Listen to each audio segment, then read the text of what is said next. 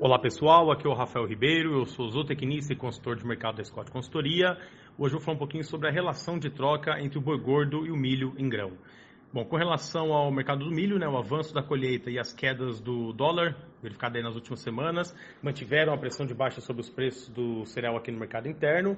Segundo o levantamento da Scott Consultoria, na região de Campinas, em São Paulo, a saca de 60 quilos está cotada em R$ 47,50, sem considerar o frete, né? um recuo de 10,7% em relação ao preço médio de maio deste ano, ou seja, na comparação mensal. Apesar da forte queda verificada nas últimas semanas, né, o patamar atual é 24,1% acima na comparação com o mesmo período do ano passado com relação ao poder de compra do pecuarista, né? considerando a Praça de São Paulo. Atualmente é possível comprar 4,3 sacas de milho com valor de uma arroba de boi gordo.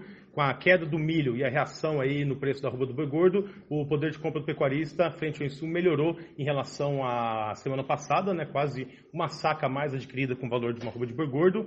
E na comparação é, com mesmo período do ano passado, a relação de troca está por volta de 6% melhor este ano. Né? Então, a comparação com junho de 2019. E por curto prazo, é, caso não haja nenhuma mudança do lado da demanda pelo cereal, na expectativa de preços mais frouxos no mercado brasileiro, conforme avança a colheita da segunda safra e aumenta aí a disponibilidade interna. E com relação ao mercado burgor também, é o que tudo indica, a gente deve ter um cenário de preços mais firmes no curto e médio prazo, né? O que deve favorecer essa relação de troca agora em junho e julho, né? Então, o pecuarista, é, o momento é favorável aí à compra do, do milho, né? Pensando na utilização do alimento no confinamento agora já no curto e médio prazo. Por hoje é isso aí, pessoal. Um abraço a todos e até a próxima.